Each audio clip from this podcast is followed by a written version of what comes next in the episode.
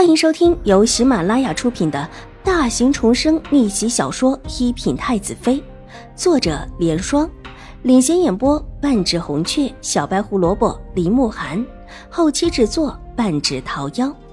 喜欢宫斗宅斗的你千万不要错过哟，赶紧订阅吧！第九百四十九集。以邵婉如此生简单的经历来说，她还真的只是一个什么也不懂的少女。纵然她现在过了十四岁的生辰，但毕竟是在玉回庵里长到这几岁的。会上玉回庵之前，她尚小，与这男女情事更是不懂分毫，当然也不会看懂方才楚青看向邵颜如的眼神，含情脉脉的情意。可惜邵颜如还是料错了邵婉如。更没有料到，她居然还是一个转世之身。原以为邵婉如的经历又岂会懂？就算邵婉如狡猾，自己多说几次就是，终究他会信了自己。大姐，清郡王与我无关，以后也请大姐不要再提他的事情。”邵婉如说道，脸上露出几分不悦。“好，自当如此。方才……”也是怕你以后和清郡王多接触会让人起疑，才多说了几句。既然我妹妹都懂，我自会慎言。也希望清郡王能按耐住自己的心，否则就可能惹出大事来了。赵颜如点头之后，又开始露出几分担忧的神色。他毕竟是皇上新任的侄子，皇上对两个侄子向来宠爱。大姐的意思是说，邵婉如听懂了，脸上露出惊慌。我是怕他会直接去求赐婚，他的年龄听说也不小了。这若是……邵颜如眉头皱了起来，看起来的确是很焦急，而后又伸手揉了揉额头，看也没看邵婉如的脸色。太后娘娘对先皇的子嗣也向来宠爱。你看，成王殿下就知道了。现如今，若是清郡王真的去提，这话说到这儿，邵颜如说不下去了，很是忧郁的看向邵婉如，一副她也拿不出好办法的样子。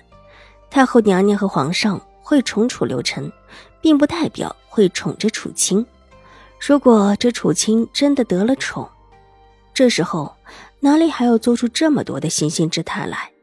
当然，这话邵婉如不会说，脸上的神色看起来有一些慌乱，握了握手边的被角，身子坐了起来。大姐，我现在要怎么办啊？这，这个我也不知道。邵颜如愁苦道，犹豫了一下，看向邵婉如。莫如，我们去请祖母去向太后禀明此事，说现在你还在守孝。不能定下婚约。这话听起来极为有理，但细想之下却又觉得荒谬。不说邵婉如现在守孝的时候也就几个月了，就说她怎么知道楚清会去求娶这件事，就让她说不清楚，证不了清白。她在玉回庵里好好的进修，怎么知道楚清的想法？莫不是两人早就有私情？这会儿不过是故作姿态罢了。而且让太夫人出面更是不妥当。太夫人对自己心思如何，邵婉如从来没有感觉到善意，所以这条路听起来可行，但实际上，邵婉如却是绝对行不通的。这件事还是不要麻烦祖母了，祖母还病着，况且这事清郡王也没有直说，咱们又怎会知道？可如果真的去求了，就来不及了。况且对你现在在守孝的名声也有爱，如果真的有意，也得等你下山之后再说此事啊。大姐，觉得要不我去见见他，把此事说清楚呢？邵婉如把头低下来，沉凝了半刻。啊，这自然是最好的，说清楚就不会有事了。邵颜如连连点头，但说完之后，似乎才觉得自己同意的太快，脸色又纠结了起来。这种事，若是让人看到，怕怕是不太好吧？那就不要让人看到，小姐，不让人看到，和清君王说清楚，总行了吧？玉洁急忙道：“看到这个一心一意护着邵婉如的丫头，她终于忍不下去了，嘴角闪过一丝笑意。如果能不让人看到，是最好了。